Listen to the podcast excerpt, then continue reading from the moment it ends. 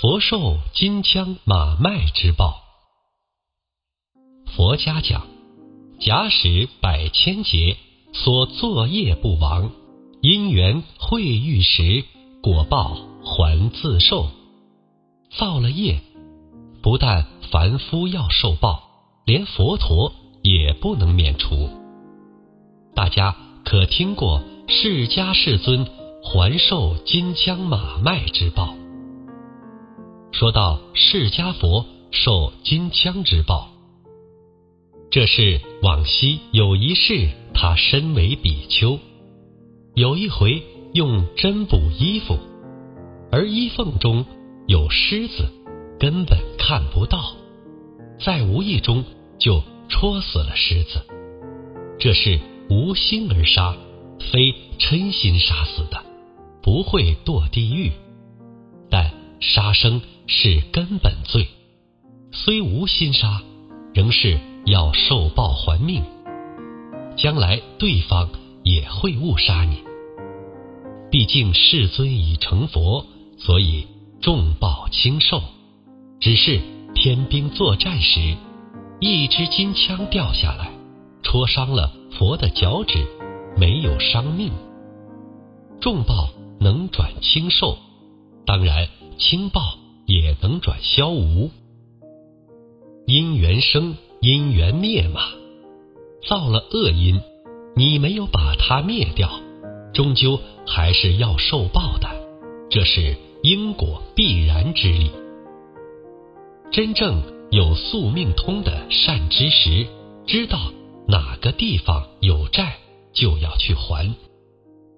像安息国的安世高法师，是为正果的圣僧，他的前身来到中国是还故意杀的命债，这一世来中国则是还误杀的命债。在业报还没有现时，就要赶快解除，否则。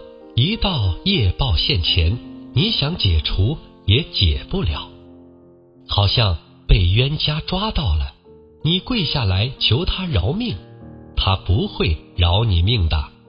冤家路窄就是这样子，欠债还了就没事，债没有还，如果你同对方讲好了，对方不要你还债，这笔债也就没有了。再说佛陀为什么受马麦之报？世尊往昔曾为婆罗门，见信徒供养一老比丘微妙的饮食，就起嫉妒心，说：沙门怎能吃这么好？应该吃马麦才对。人家供僧求福，他说了这句话，所以。到这一世成佛，还要受人供养马麦之报。这是在荒年时，有马夫来供养马所吃的麦，佛接受了供养。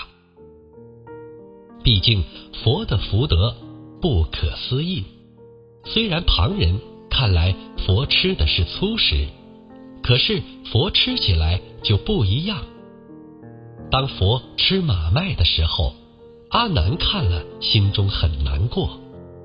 佛就说：“你不要难过，我拿一粒马麦给你吃吃看。”阿难一尝，哦，这不是人间的美味，是天上的妙食之味。佛决定是福德无量，吃马麦只是受一个果报，但重报转轻受，因果。就是如此，虽成了佛，还要还报。